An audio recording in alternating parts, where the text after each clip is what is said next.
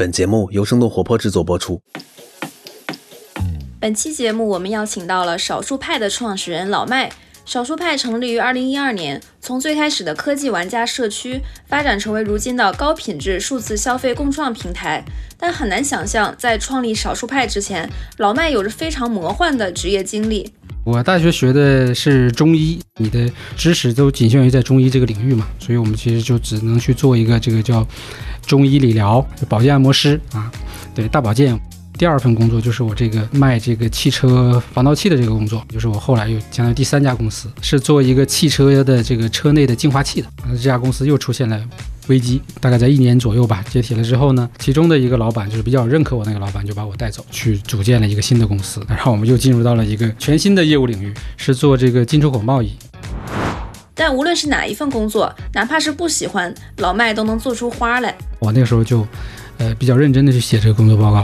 别人写的话呢，就是比较简单的，一般就是一页纸，我可能会写三页和四页。在这个我做工作过程中，有些什么问题是阻碍我这个工作的这个推进的，对吧？我就把这个问题列出来，然后还会分类，比如说哪些是基于是公司的原因呢？哪些是渠道的原因呢？再积极一点，我就会把这个东西可能就画成一个，对，画成个图，然后这个报告呢就被公司的大老板就看见了。哎，他觉得说这个小伙子跟其他人不太一样，然后就要求就是说以后你的这个工作报告呢就直接给我看就可以了。从按摩师到创立少数派，老麦用十年的时间才找到自己喜欢的工作，所以找到自己的热爱是一件很难的事情。在此之前，我们可以用别的动力驱动工作。专业的定义是，无论你喜不喜欢，都能尽全力把它做到最好。欢迎收听飞书旗下的《组织进化论》，我是主持人 Zara。这是一档专注于职场话题和企业管理的播客节目。我们邀请有干货、有故事的嘉宾来分享对于未来工作和管理方式的洞察。希望思维的碰撞可以激发出新的思考，让我们的工作更高效、更愉悦。今天我们请到的是少数派的创始人老麦，相信很多朋友对老麦和少数派已经不陌生了。我是这个少数派的创始人老麦啊，因为我们毕竟做了十年嘛，作为一个媒体，应该其实大家都很了解我们的一个基本情况了。那今天就很荣幸受这个组织进化论的邀请啊，我们一起来聊一聊关于职业发展的事情啊，也讲一讲我自己的故事吧。对，就是大家熟知的少数派是一个这种热爱效率、热爱工具的朋友们很喜欢的一个内容和社区的平台。然后在上面能看到各种很酷的科技产品的这种测评啊，包括各种效率和生活工作相关的内容啊等等。然后我自己也经常是看少数派的推荐去买东西，嗯，但是可能大家想不到，就是老麦之前是有非常神奇的职业经历的。能分享一下你大学学的是什么专业吗？对我大学学的是中医啊，这个 今天可能这个专业也越来越少了。你也是东北人是吧？我们是老乡，对，黑龙江人，嗯，典型的黑龙江人。对，然后那你学完中医毕业之后呢？第一份工作是做了啥？对，学中医毕业之后，其实第一份工作还是做相关的工作，因为一个机会就来到了这个广东，所以来深圳之后呢，第一个工作其实也还是做这个行业，啊，然后就相当于进入了我的职场的一个 第一阶段吧。你的手上的这个相当于知识都仅限于在中医这个领域嘛，所以我们其实就只能去做一个这个叫。中医理疗啊，保健按摩师啊，对大保健 都理解这样的一个行业。大家都想不到，少数派的创始人以前是做按摩的。因为我们这种行业又没有说在什么呃招聘市场啊能够找到的，它其实就是你要每天去沿街去找找这些这个，就是路边找嘛。对，店面呐，或者是这种这种营业场所，然后去问啊，你们要要不要招人？对，所以基本都是这样的一种模式。但是呢，这里面也还有很多这种骗子公司啊，或者是相关的，这个就是这种比较奇葩的一些经历啊。这部分大家可以回头听另外一个那个播客里边我讲的关于深圳的一些故事。这个公司其实也不是一个呃很大的一家公司，可能也就几十个人，但是呢，它是一个很典型的一个家族管理的这种模式，就是所有的这些关键岗位啊，像财务啊，或者这些这个收钱的这些人呢，都是老板的这个弟弟啊或者妹妹。所以我觉得这个。呃，给我带来的印象就是，我就特别反感这种这种类型的公司，因为存在很多的不公平，对吧？很多的这种内幕交易 这种感觉。然后我就在这个里边把所有我看到这些问题写成了一个算是另外一版的这个这个叫经营手册吧，对吧？因为当时我想着，如果有一天我要做这样的一个公司，这样的一个小企业，我可能比他们做得更好。所以这个就是第一段的职场经历。然后呢，大概做了应该有两年半左右。嗯，当时状态就是每天按摩吗？对，就是每天的对每天哦给客人按摩，而且很多是一些这个香港的一些客户，对，你们客户的画像是什么样的？呃，就是主要是以这个司机为主，因为那个时候的香港的那个货柜车司机的收入是很高的，就他们当时的收入其实应该是有我们的好几倍，所以他们每次这个往返口岸之后就要过来去做这个休息，甚至在深圳这边安家啊都有很多。然后当然也还有一些是香港的一些这个政府单位的人也有，还有一些这个电台的，对吧？我当时我记得我有一个比较好的这个客户，其实就是一个雅士的一个主持人，跟他聊的还蛮多的，就是他是一个比较温文儒雅那样的一个人。但是这个工作很大的问题在于，就是说你没有什么成长的空间了，它的尽头是什么？尽头就是你重新开一家跟他一样的，然后你变成老板。啊对，而且在这个过程中，我就发现我的人的能力其实已经退化了。就是你每天见的人太少了，而且你说的话可能也是重复那几句，对吧？就是哪儿？对，怎么样，对吧？这个甚至给他讲一点中医的这个故事理论什么的，其实都没有太大的意义。然后但刚好呢，那个时候也到了非典的那个节点，可能不知道大家还没有记忆啊，在二零零三年的时候，非典整个爆发的时候，就是所有的行业都受影响嘛，店面也没有那么多人了，然后流动性也受限制，所以我就在那个时候选择这个转行了。那你觉得按摩这段经历对你现在做少数派有任何帮助吗？这个帮助呢，可能你还得从业余这个时间来讲，因为那个时间点，其实我虽然做的是这个行业，但是我其实已经开始对手机数码已经就是非常有兴趣了。然后呢，每天除了工作之外的所有时间，基本都是去跑那些什么手机店啊，然后去买相关的这些杂志，当时还有专门的通讯版面的晚报啊之之类的，我是每期必买，然后就去看里面的文章，就感受这些手机和设备。那当时呢，因为香港那边整个这个就数码设备发展的进度比我们会快一点。所以他们都会拿到最新的这些设备，包括我我还记得当时有一个客户拿的是应该是第一款带有摄像头的，呃，诺基亚的七六五零那款手机，哇，这简直就是太惊艳了！就是我就觉得，我就我就觉得说，手机这个东西未来应该是一个很大的这个所以你在按顾空间和市场客的时候就观察他们用啥 手机。对对对对对对。然后那段时间，其实我觉得就在积累这个转行的一些能力。然后我当时也明确了目标，我转行就是要进入到手机的行业啊。然后就去这个手机的连锁店去面试，结果没面上。没面上的话呢，还挺失落的。但是呢，我跟我一起的还有一个同学，他就面上了。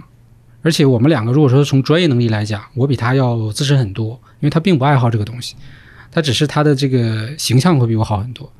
所以我就 我当时也第一次就是被这个现实毒打了，就是 一个工作，它不一定是因为你专业你才适合做，可能更多有时候是其他的一些因素。所以然后没面上，没面上，后来就又继续找，最后找到了我那个相当于第二份工作，就是我这个卖这个汽车防盗器的这个工作。因为今天的智能汽车，大家都就是你随手 APP 打开就可以看到它的位置啊，对吧？在哪里都是实时联网的。那个时候其实汽车是要靠额外加装专用的这种防盗器来去定位。而且价格很贵。然后这一家公司呢，又是另外一种类型的组织。它比较有意思是什么呢？它其实没有给员工发底薪，只是用这种所谓的业绩来去这个就是要求你啊，你做到了，比如说你卖出去了，你才有工资拿。你卖的多少就决定你工资收入的多少啊，这也是一个很在当年可能也比较普遍的，而且也没有什么社保，也没有劳动合同，什么都没有。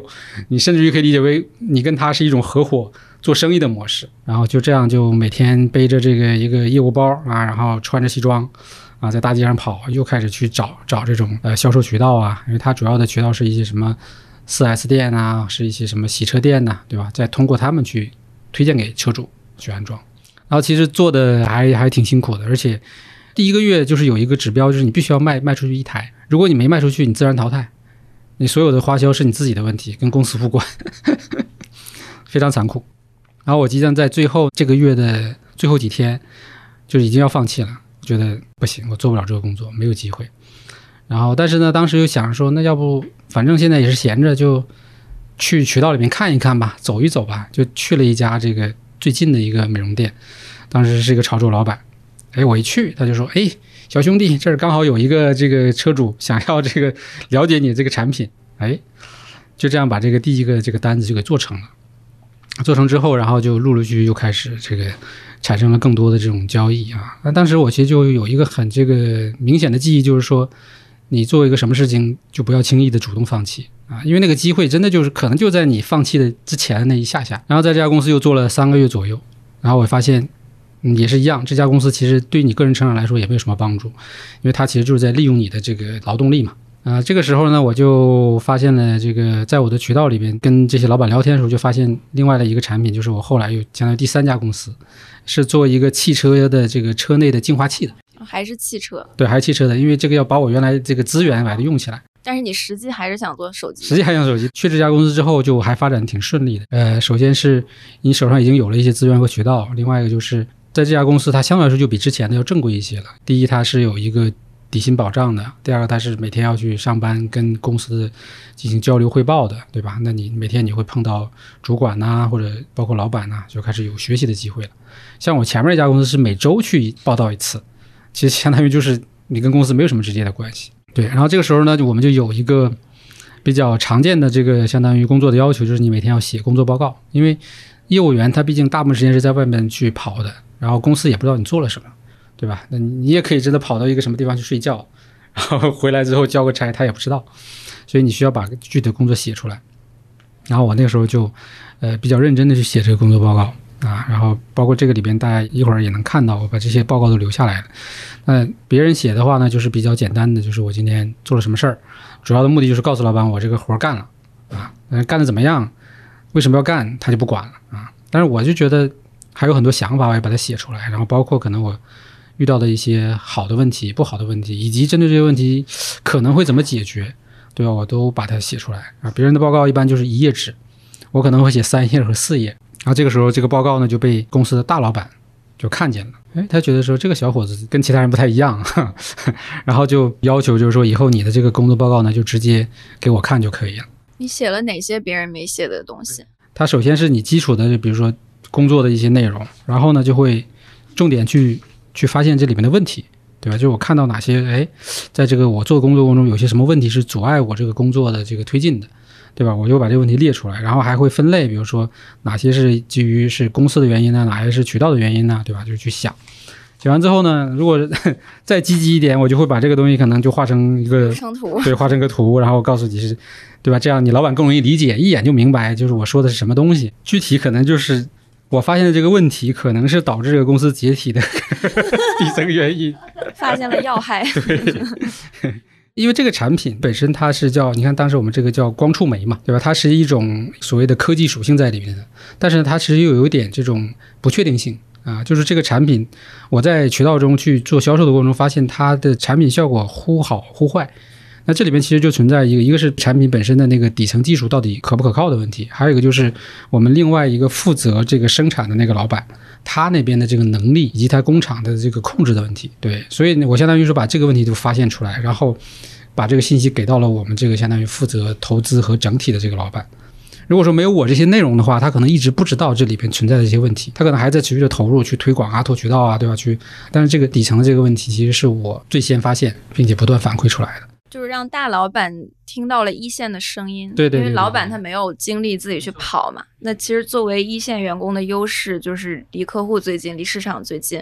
那这个时候就是要发挥优势的话，就是把这些情况能够很好的穿透到老板那儿。对，因为销售员他可能很多时候他觉得我的目的是为了赚钱嘛，对吧？那我肯定就是销的越多越好。那我可以为了赚钱，我可以去欺骗我的渠道，欺骗我的这个用户，对吧？他就是好，对吧？他就是没有问题，就是很棒，这个就是常规做法，对对吧？但是我在这个过程中，我就会听到一些用户的反馈，然后我也会去。研究本身这个叫属于光触媒这种这种产品的一些幕后的原理，对吧？以及它怎么样产生作用，会有什么一些条件会影响这些作用。综合来说，就会得出一些结论，就是这个里边有很多不确定性。那如果说你持续去做这个投入的话，有可能在未来这个东西会变成一个更大的问题，对吧？或者说就是那这里边要解决它，作为老板来说，那可能我觉得你可能要去考虑，第一个就是你能不能解决这个工艺，或者所谓的这个在技术研发上真正能从底层解决这个问题。嗯，那要么就是你放弃这个市场，换一种新的。产品模式，对吧？那我就会不断的去想这些东西，并且把这些东西反馈给老板。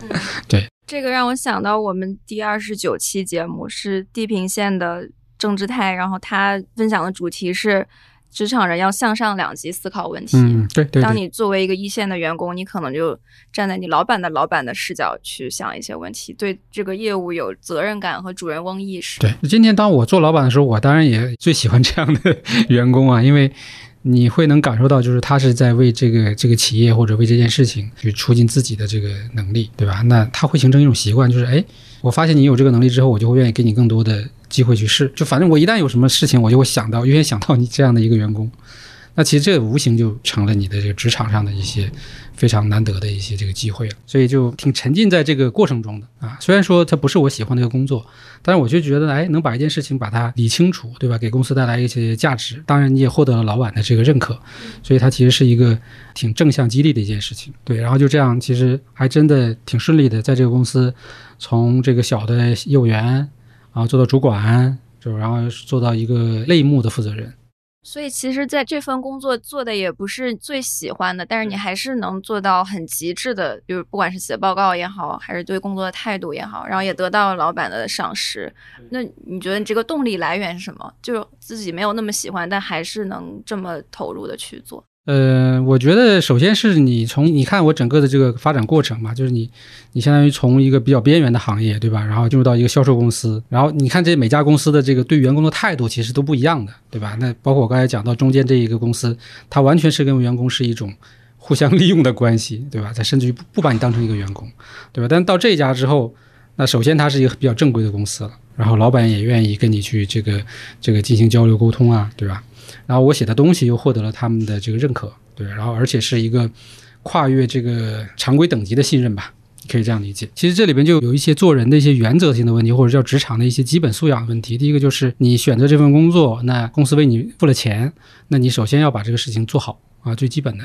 那另外一个就是，哎，你又获得了作为这个公司负责人的信任和认可，那你从个人之间的这种所谓的。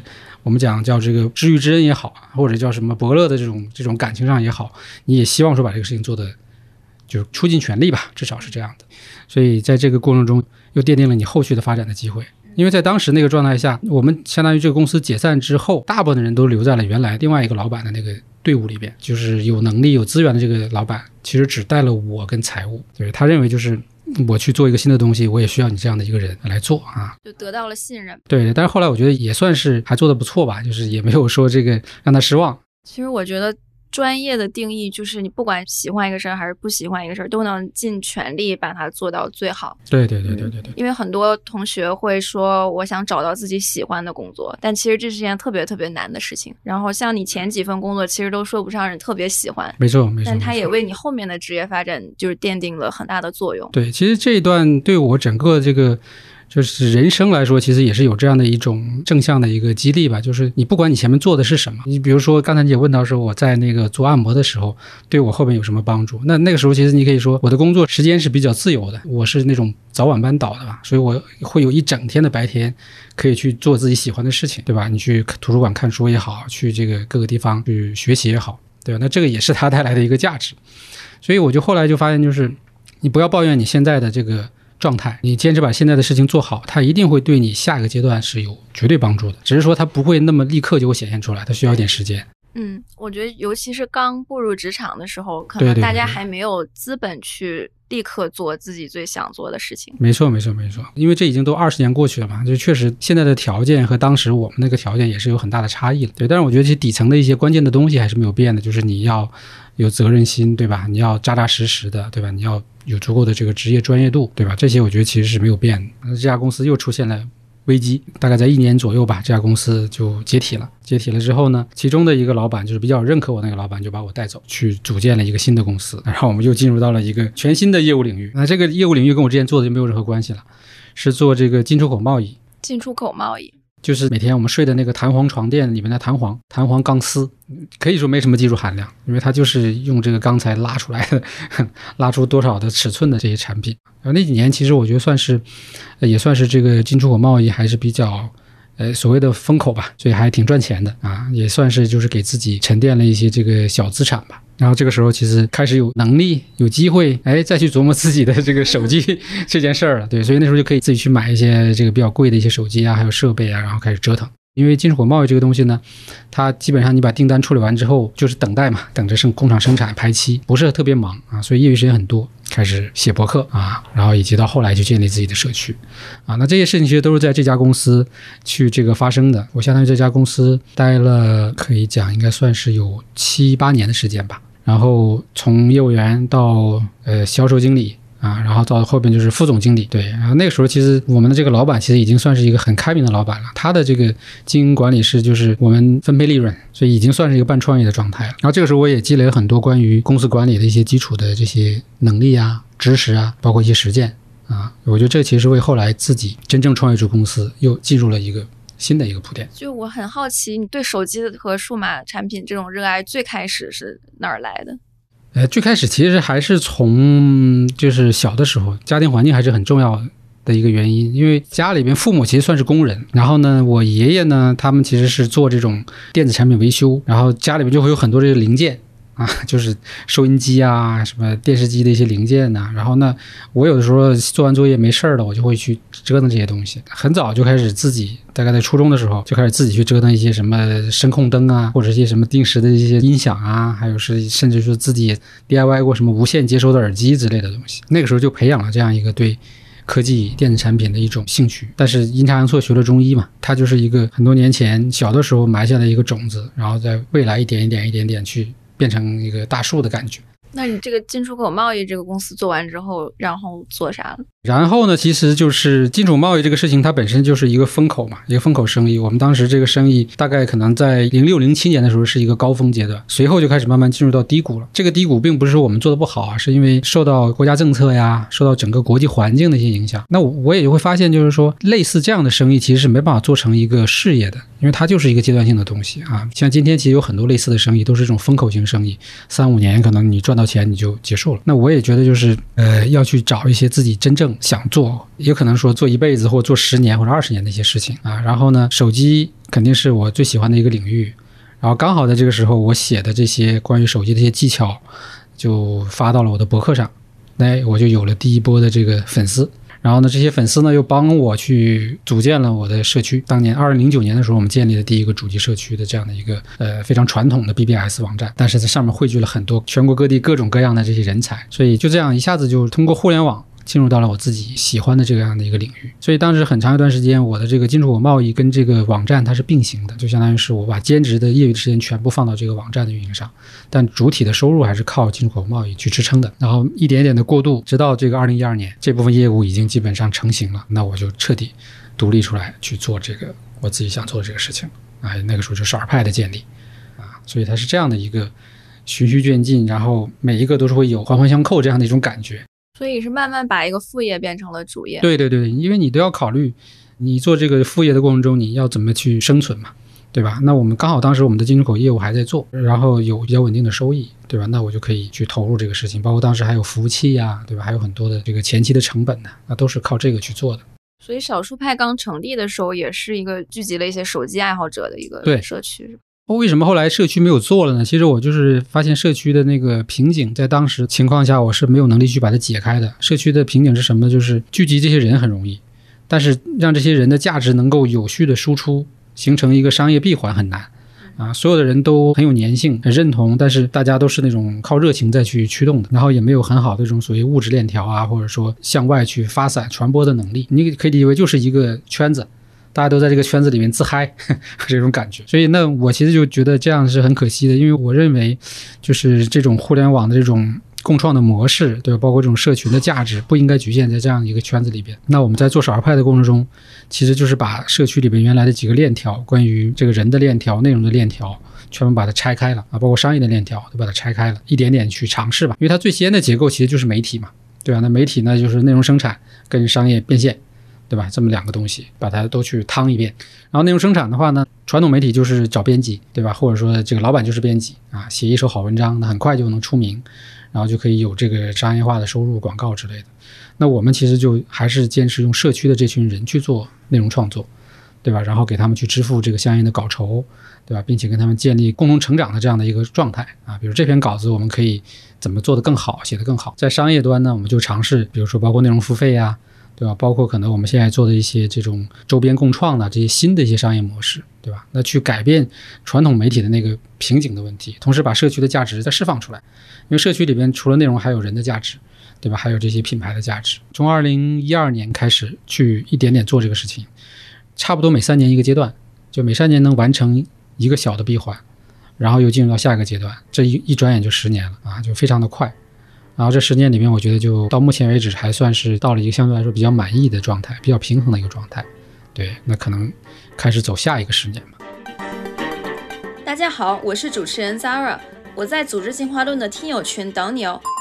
搜索微信公众号“飞书”，回复“听友”就可以进群，欢迎来和我们深度交流，结识志同道合的朋友。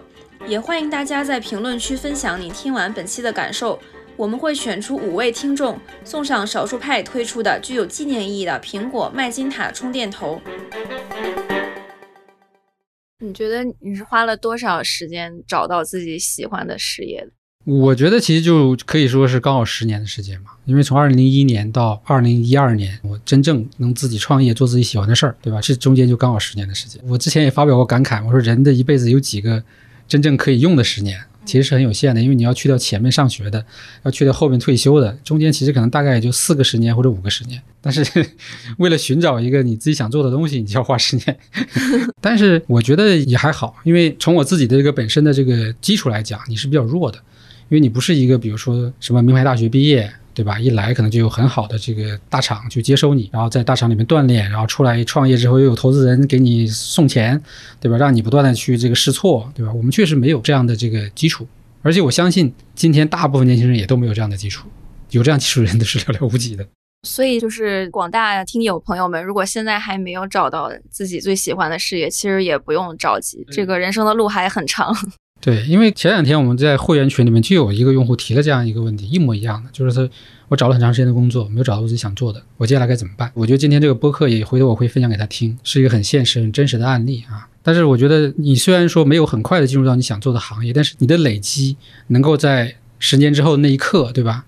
我让这个事情直接变成了我的事业。因为如果没有这个前面的累积的话，我可能从一个营业员做起，然后做成一个手机公司的什么管理，虽然也是在我喜欢的行业里，但是它不是你自己的事业。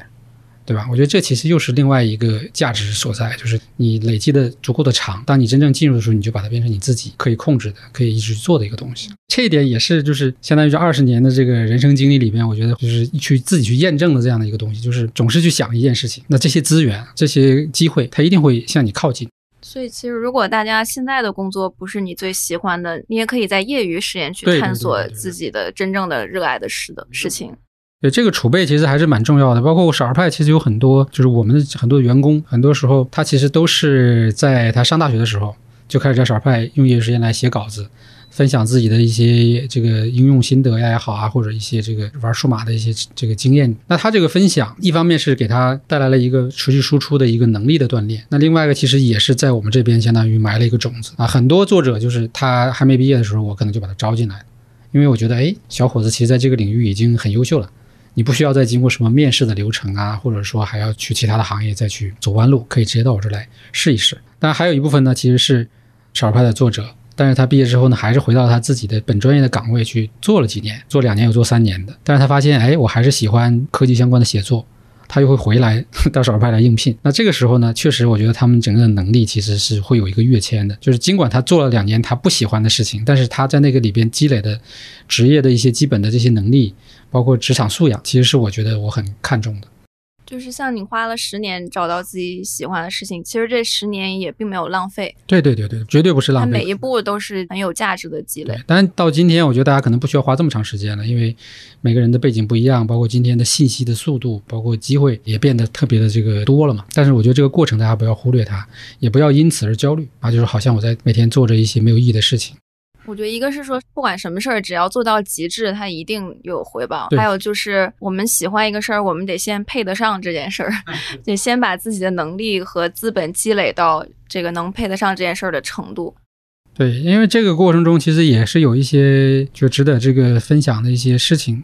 我当时做进出口贸易的时候，其实我们接触了大量的海外客户，都是那种家族企业。他是一个床垫厂，但是你一看他公司的那个履历，一百年以上，就是做床垫 做了一百年，可能从他爷爷的几辈开始做，然后一直家族传承下来。然后他的产品也会不断的去迭代啊变化，原来的这个材料可能从木头啊换成钢的，从钢的又换成什么布袋的，到后边什么乳胶的，就是他能在这个行业里面他不断的进化，对吧？保持它的先进性，同时他也没有说。我成天要去找一些所谓的风口，或者说这个更赚钱的机会，它一样可以保持很好的这种发展的这个状态。所以这种东西其实是给我带来很多这种相当于影响，就是你会觉得说不要嫌一个事情这个比如说小啊，或者是窄啊，对吧？一定要把这事情做好，做好了之后你就会有更多的机会。少儿派其实最开始我们做的那个前三年，其实做应用推荐这件事情，它其实也算是一个比较窄的一个领域，而且我们又更多的其实是倾向于去做苹果相关的、苹果生态相关的，以及这种付费正版相关的。那个时候其实大家都在做。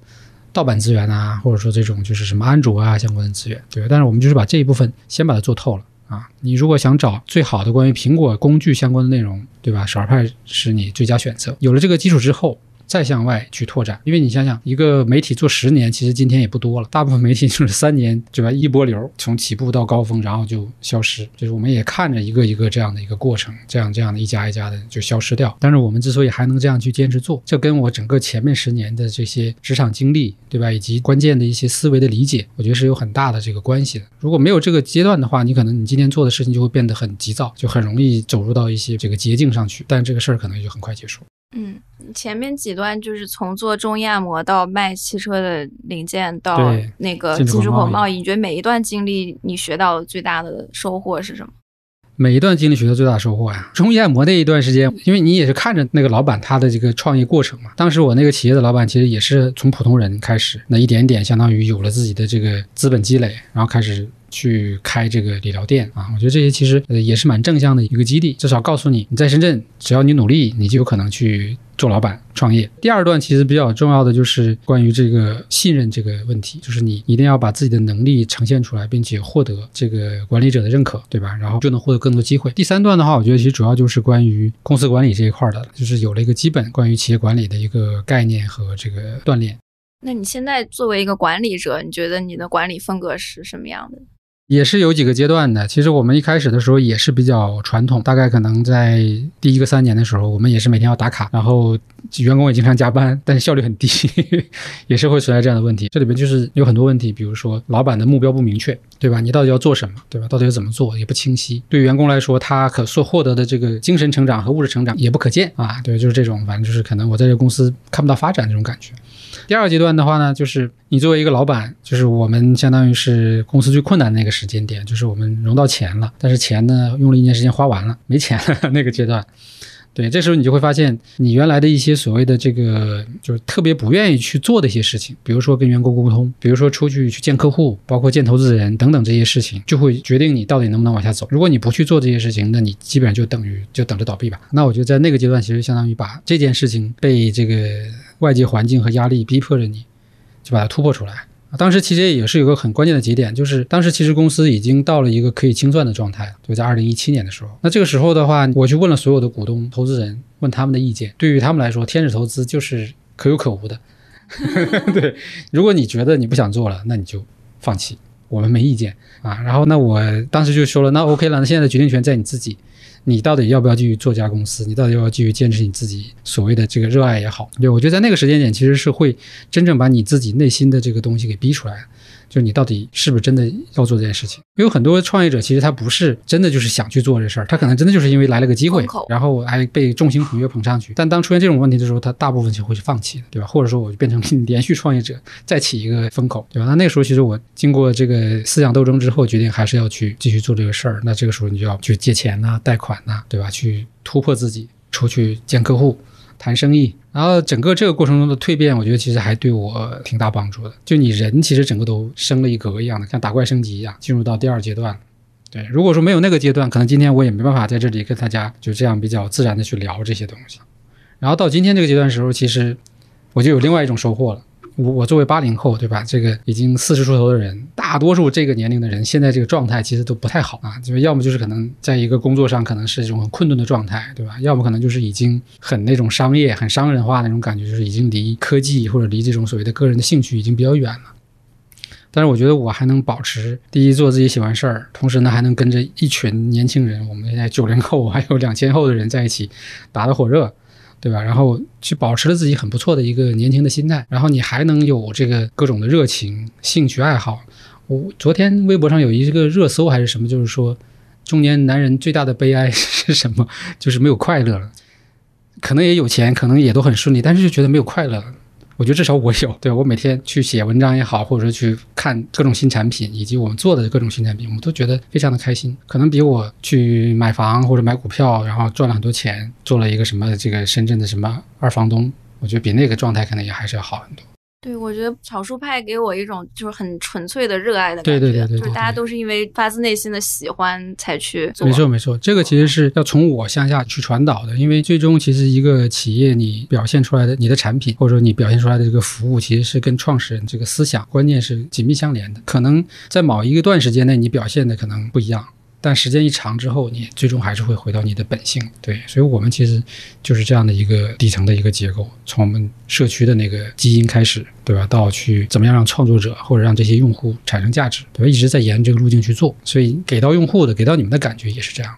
就是很真诚。这少数派这个名字背后有什么寓意吗？这个名字其实，我们其实最开始，你看这个名片里面有一个主客，当时我们是想造一个词，代表我们这一类人群。第一个爱折腾，折腾完之后还愿意分享，对吧？就这一波人。但这个词呢，推广了很长时间，推广不出去，没有人能理解主客是什么意思。然后呢，我每见一个人还要跟人家解释。哦，是水煮的煮。对，人家还说你是不是做餐饮的，就很难。这这个差不多应该也有三年多的时间。就没法理解，所以后来呢，我们就刚好拿到了少儿派的这个域名和品牌。哎，那我们觉得说，其实少儿派本身也代表就我们主客的一个内涵。对吧？但是它可能更容易被用户理解。但其实这里边也有一个双刃剑，就是因为我们当时做的其实是很垂直的这个领域嘛。垂直领域里面，大家都会用很明确的这种词，比如说最美应用。当时的我们的另外一个同行的媒体，他们就很明确，就是我就是帮你找最美的应用，然后对用户来说一下子就记住。但是少儿派到底是什么呢？就很难。所以它又是一个要花很长时间去给这个名字去赋予内涵、赋予这种含义的一个过程。但到今天，大家都所有的人都说，哎，你们的名字起的真好，对吧？就是它一下子就会能够把我的这个内心的那一部分东西可能给唤醒的这种感觉，但这又是花了十年的时间做出来的。对，老麦今天给我们展示了他以往工作经历的各种名片，就很有年代感。然后我们也把这些拍了照片，会放在节目简介里。对，因为我个人是有这种收藏的癖好啊，还是说这种可能就是觉得这些东西其实是一个历史的一个见证吧。因为很多人可能就不在意，但是我一般都会留下来，包括。第一次出差坐飞机的那个机票，就是大概有一箱子这样的一些东西，其实是还蛮有蛮有意义的，因为包括这个暂住证，对吧？这其实是整个城市发展的一个历史，每一年暂住证对每一年都是不同的地点。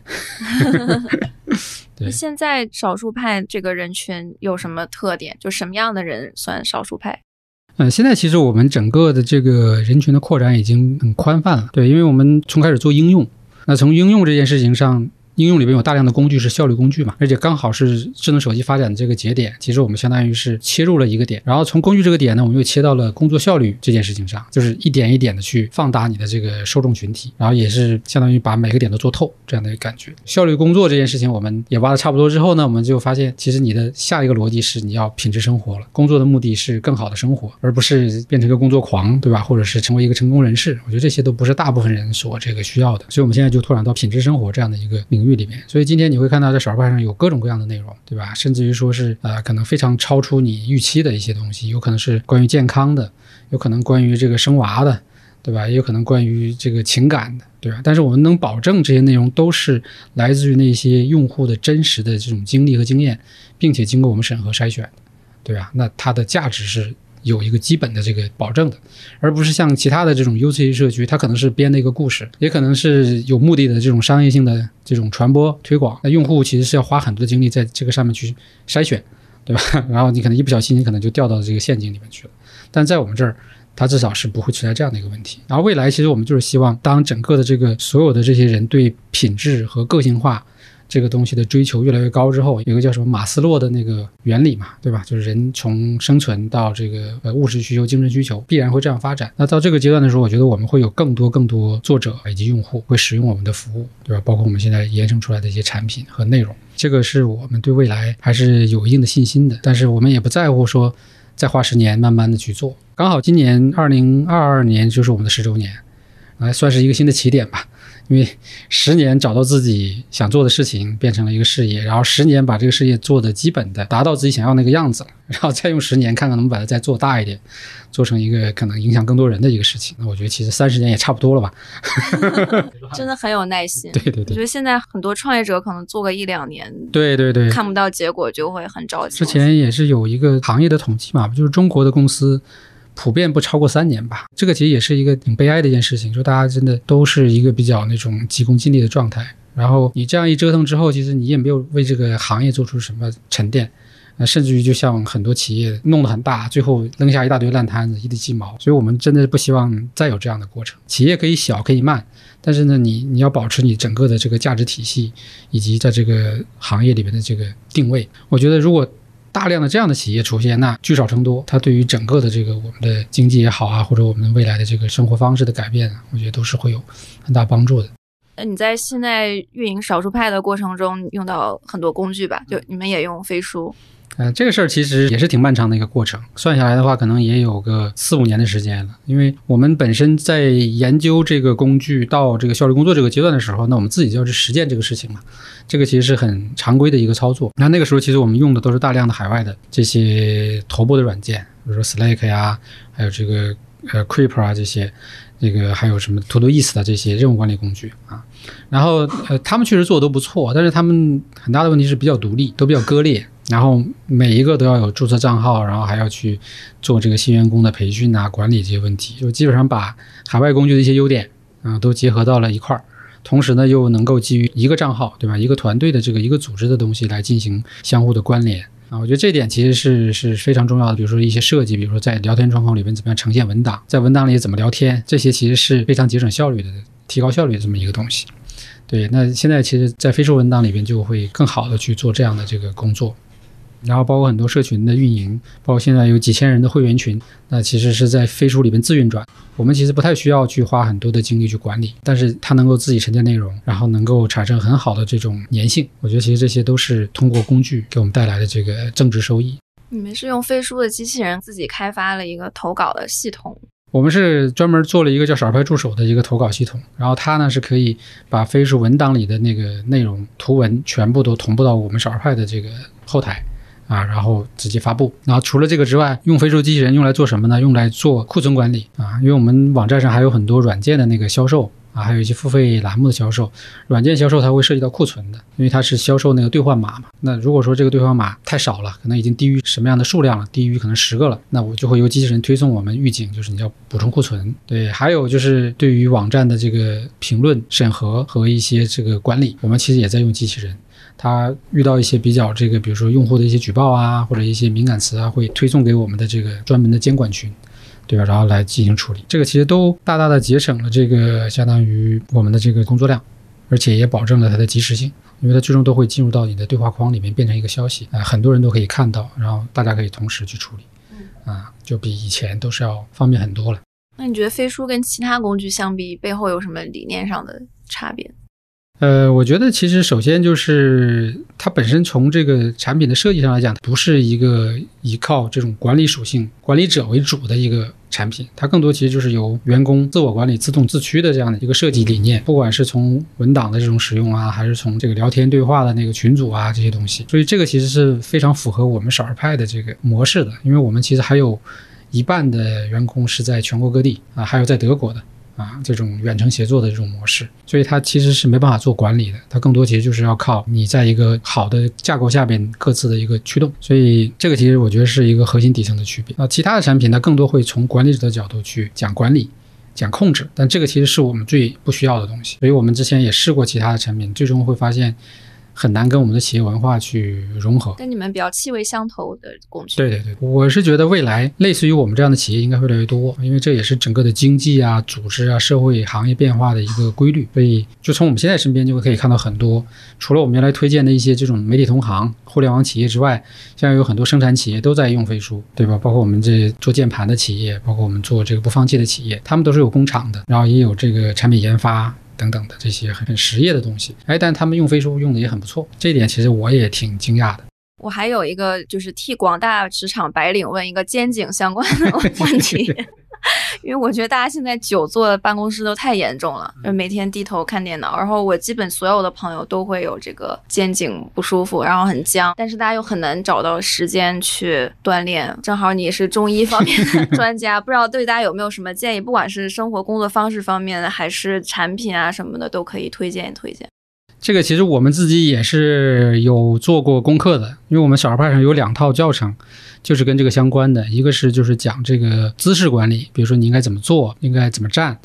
然后还有一个就是在办公室里边不用器械也能做一些日常的这种拉伸锻炼的一些内容。然后其实我们当时在做那个关于坐姿这个内容的时候，里边其实就重点提到了站立办公这件事情。站立办公本身其实就是一个很重要的对于这个肩颈缓解的一个东西，因为你会以平直的视线去去这个面对你的电脑嘛。所以我们在前两年做这个办公室改造计划的时候，就把所有的办公桌都换成了升降桌。这一点我觉得其实还是挺重要的。包括我自己，其实每天的这个上午时间可能也基本都是。站着办公啊，习惯了就好了。然后我自己是觉得我的整个的肩颈和这个腰背还是挺不错的啊，所以我已经都四十出头了啊。那这个我觉得是是一个，就是大家有的有条件的话。不管是在现有的桌子上去架一个桌子，还是说直接升级一个升降桌，而且现在这类产品已经很实惠了。以前可能要好几千块钱，现在就是一千出头就可以，跟一个桌子也没有什么太大的区别。这是一个。那另外的话就是，我觉得一些按摩的器械，我觉得是可以考虑的。昨天我们刚发了一个新玩意儿，就是我们有一个栏目叫编辑部的新玩意儿，大概每两周会搜集我们编辑部的人都买了什么东西，然后把它推荐给大家。我刚好最近买了一个那个按摩椅垫，它其实是一个放在沙发上，然后它整个这个腰背和臀部的一个全部都能够包裹的一个垫子，然后它其实后边是背部也有触手，颈部也有触手，大概用了半个月，我觉得那个还是不错的。它其实是真的能对这几个关键的穴位啊，能够按得到的啊。因为以前我买过一个便宜的，那个便宜的是按不到的，就是乱按的，就是 对。回头我们把链接放在节目简介。对对对，大家可以看那个文章啊，里面有详细的描述。对，所以用一些这种辅助的设备去做一些这种按摩缓解，我觉得也是可以的。但是还是要遵从自己的这个生活习惯开始调整，这一点很重要啊。然后再加上一些适当的这种户外运动啊，对吧？去提升你的一些肌肉的这个能力，就差不多了。因为我身边挺多朋友越来越依赖按摩了，就是必须每周按，不按就不行。你觉得按摩是真的有效吗？还是说它只能是短期缓解，它不能根治这些？不能保证根治，它其实更多也是缓解。现在真正按摩的这个技术和水平高的人，对吧？到底有多少？我现在其实也是持怀疑态度。怎么 辨别呀？怎么辨别的话，我觉得以往我们好像盲人按摩相对来说会专业一些。因为他们视力缺失嘛，所以他在这个触感或者找这个穴位的这个能力上会有这个补偿，所以这个我觉得算是一个可以考虑的。那另外一个就是自己学一点这个穴位的知识，并不难，自己都可以找到，比如说肩颈在哪里呀，这个什么风池在哪里呀，对吧？然后那个师傅一上手，他找的对不对，准不准啊？因为穴位如果找对之后，他会有酸麻胀痛的这种很明显的感觉，他按准了，他就会有这种感觉；他按不准的话，你就只会觉得是那种皮痛。对吧？皮痛那就说明他水平不行，所以这个还得自己 不能完全依赖，疼也得会疼。对，还得自己去学一学。最后有什么想给大家推荐的书或者是产品吗？推荐一款我们最近做的一个充电头产品，因为它是用那个苹果的这个麦金塔电脑为这个原型，然后做了一个微缩的充电产品。它既是一个摆件啊，又有一定的历史意义，同时呢，它也是一个很实用的充电头啊，可以通用到你的手机、电脑，对吧？任何设备可以应急使用。对这个，我觉得其实也是我们在这个产品领域的一些新的尝试吧。因为以往的产品大家可能都做的比较单调，就是纯功能性为主啊。但现在其实产品的背后可以加很多很多这种附加的一些元素，然后让用户的这个消费体验更好，或者说更有意思。啊，这个充电头的背后呢有一个二维码，大家可以扫一下，然后里边其实是关联的一篇关于麦金塔的整个的这个发展历史，就整个的过程啊，里边有很多乔布斯的故事，以及整个这个苹果在做这个电脑产品的一些故事。你在使用这个产品过程中，其实你还有可能在这个历史里边找到一些对于你自己的启发。对吧？这也其实是我们未来希望更多去介入的一些领域，对吧？就把那些纯功能性的产品变成一些消费品，对吧？或者说有附加价值的产品。它是一个向苹果致敬的充电头。对，但是它可以服务所有的用户，安卓也可以。啊然后我们也会从这期节目的评论区抽五位观众送上刚才老麦推荐的这个麦金塔充电头。好的，那我们今天就跟老麦聊到这儿，谢谢。好，拜拜。本期的组织进化论就到这里。如果你喜欢这档节目，欢迎转发给身边感兴趣的朋友。我们也期待你在节目下方的精彩留言，同时也邀请大家加入我们的听友群，请添加我们的小助手为好友，微信号是飞书 OKR 的全拼。在这里，你可以跟我们深度交流，结识志同道合的朋友。也欢迎大家关注飞书的微信公众号，或者访问飞书官网飞书点 cn。感谢大家的收听，我们下期再见。